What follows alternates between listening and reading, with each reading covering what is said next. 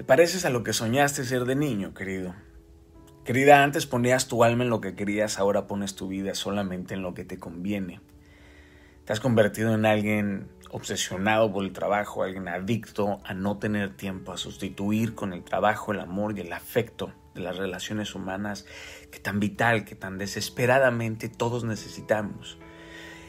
¿En verdad te gusta esta vida de no tener tiempo para sentirte vivo? ¿Te parece una forma digna, sabia de dirigirte en la vida? No saber, no saber lo que queremos en la vida hace que nuestras, que nuestras vidas, que nuestros días vayan sin rumbo, que estemos completamente en automático, solamente pagando facturas, yendo a trabajar sin ilusión, cansados, aburridos, llevando poco a poco una vida carente de significado y dejándonos guiar por las circunstancias que nos rodean.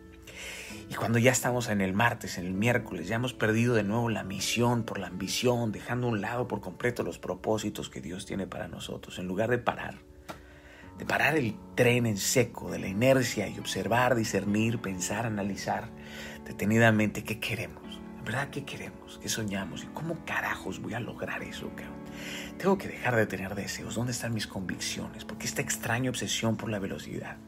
Hemos aprendido de verdad estar urgidos, pero no respetamos el ritmo ni el tiempo que conlleva aprender algo nuevo, pero sobre todo desaprender algo viejo que hoy nos estorba, ¿no? Ahí está un tremendo reto. Es importante lo que sabemos, pero es más importante lo nuevo que aprenderemos. Es que Daniel ya no sé cómo retroceder. Me subí a una caída libre y segundo a segundo esta caída va tomando mayor velocidad y va hacia un rumbo que jamás quise ir. ¿Cómo mierdas me paro? Es que tienes que parar. Tómate un tiempo para recuperar la fuerza, detente, cambia de ruta y retoma el sentido de tu vida. El éxito y el reconocimiento están muy bien, pero sabes que esa no es la forma de llenar el vacío que tan desesperadamente crece y crece y crece en ti, porque ese hueco no es carnal, ese hueco es espiritual. Y esa es la verdad de las cosas, y nos duele aceptarlo. Daniel, no puedo, estoy destrozado. Bueno, pues lo he dicho en diferentes ocasiones, algunas flores esparcen sus semillas solamente cuando son aplastadas. Asume un riesgo por una segunda oportunidad, date una segunda oportunidad. A lo mejor estás hablando más de lo que estás escuchando. Guardar silencio, calladito.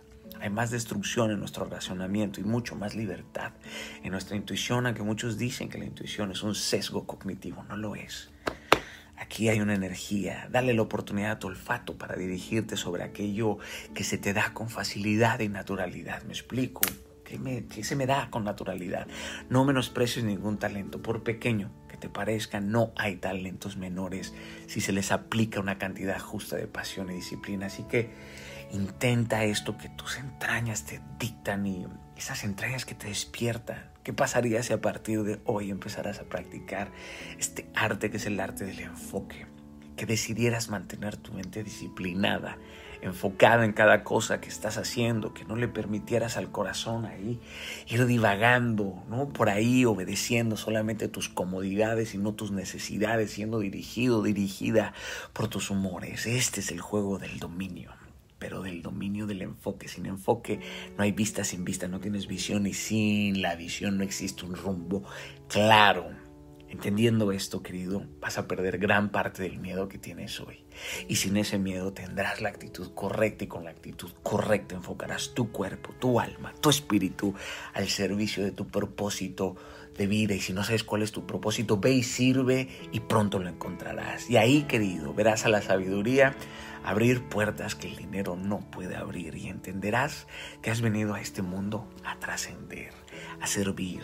Y a partir de eso vas a ser inspirado para jamás darte por vencido porque Dios tiene un propósito único para ti, es exclusivo para ti, jamás lo dudes, pero enfócate ya, regresa a la senda ya, sal de la oscuridad y regresa a la luz ya, querido. Capisci, haz que arda dentro de ti esto. Empieza esta nueva semana con toda esta actitud, con toda esta visión, con toda esta fe. Nuestra fe no siempre nos permite caminar y dejar huellas en lo finito, pero sin duda los pasos que se dan con fe marcan tu historia en lo eterno. No temas, no temas querido, y enfócate ya.